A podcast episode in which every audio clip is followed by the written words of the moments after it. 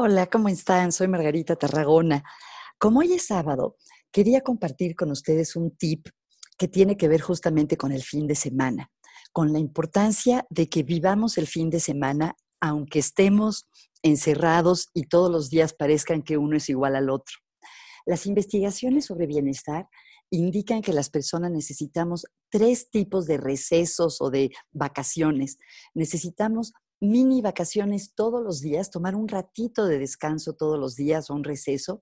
Necesitamos el descanso semanal, el fin de semana, y necesitamos vacaciones largas cada año.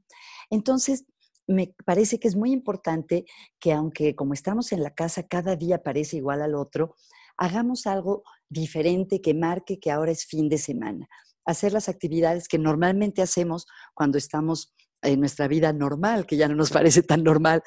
Si en las, normalmente en los fines de semana juegas con tus hijos o aprovechas para leer o a lo mejor muchos dedicamos mucho tiempo a limpiar la casa, en fin, lo que sea que normalmente haces el fin de semana, seguirlo haciendo estos días de cuarentena, porque de esta manera también se rompe esa sensación de que un día se va confundiendo con el otro y que es como una masa de tiempo.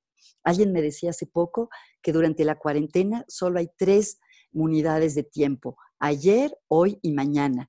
Y para que no se nos mezclen todos los días y nos parezca que todo es un tiempo todo mezclado, nos sirve tener este marcador que es el fin de semana, que indica que ha terminado un periodo y cuando este acaba, que empieza uno nuevo.